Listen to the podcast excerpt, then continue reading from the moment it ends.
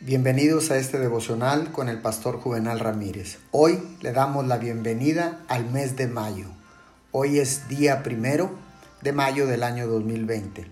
La palabra del Señor dice en el libro de los Romanos, capítulo 12, versículo 11, Nunca dejen de ser diligentes, antes bien sirvan al Señor con el fervor que da el Espíritu. La oración sin fervor no ayuda en ninguna situación, pues no tiene nada que dar. El corazón, el alma y la mente deben encontrar un lugar en la oración verdadera.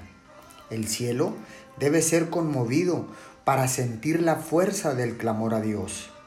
Pablo fue un ejemplo notable de un hombre con un ferviente espíritu de oración. Sus peticiones eran apasionadas, se centraban de modo inamovible en el objeto de su deseo y en el Dios que sabía que podía suplirlas. Oremos, Padre Celestial, te damos gracias en esta mañana y le damos la bienvenida al mes de mayo. Quiero tener un espíritu ferviente para orar, Señor. Te pido que me guíes en tu verdad ahora en el nombre de Jesús. Amén y amén.